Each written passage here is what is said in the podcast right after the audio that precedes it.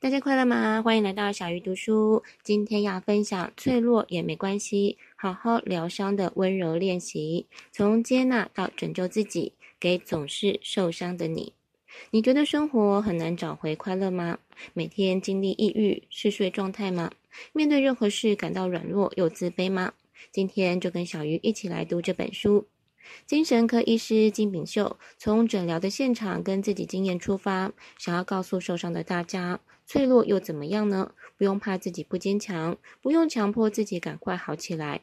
当我们在阅读、旅行或是运动等日常，认识生命的本质，学会接纳自己，就能活出不再怕受伤的人生。如果你总是在受伤，当你感到忧郁的时候，可以做这些温柔的练习。第一是想一想自己喜欢的事情；第二是收拾整理起居的环境；第三是把每一件日常琐事做好；第四是转换身处的空间；第五是想象五年后的自己；以及第六个。制定一项早上起床必做的事情。首先来看第一个练习，想一想自己喜欢的事。很多生活难题，无论怎么绞尽脑汁，还是找不出答案。比方结婚好，单身好；工作跟个性不合，要不要离职？而作者经常给的答案就是不要找答案。人生没有答案就是答案。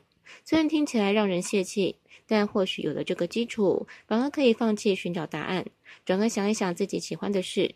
因为无论多悲伤，生命都会流逝，不如用喜欢的事情来抚慰我们的灵魂。再来看第二个练习，收拾整理起居环境。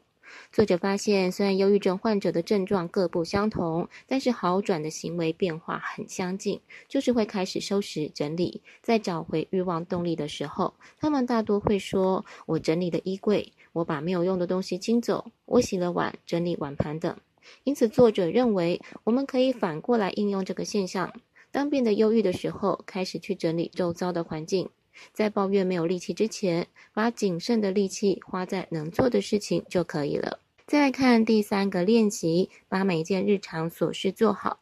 作者发现，有些患者被自己制定的计划却延后实践的习惯所困扰，原因通常是出于完美主义。只要没有做好万全准备，哪怕只是小事，也不会轻易行动。作者建议把目标细分化，这样不但方便执行，也能减轻初期的压力。生活也是如此，与其花费许多时间拟定计划，但是迟迟无法行动，不把日常每件琐事做好，也许你就会发现，幸福没有什么特别，就是懂得享受小小生活乐趣就够了。再来看第四个练习，转换身处的空间。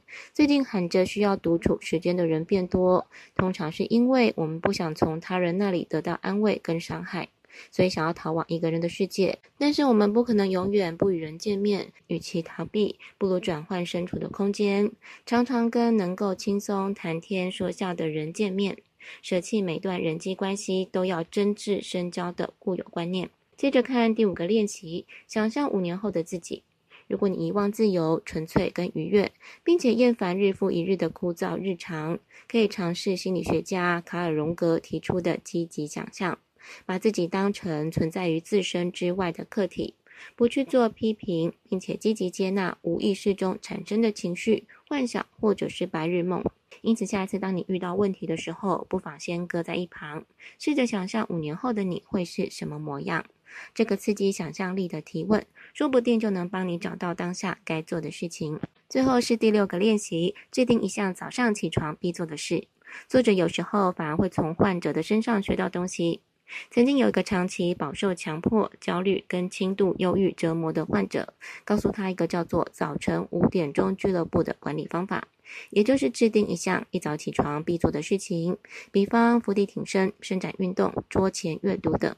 当你反复做这件事，直到变成习惯之后，你就能在每天一早体认到自我效能感。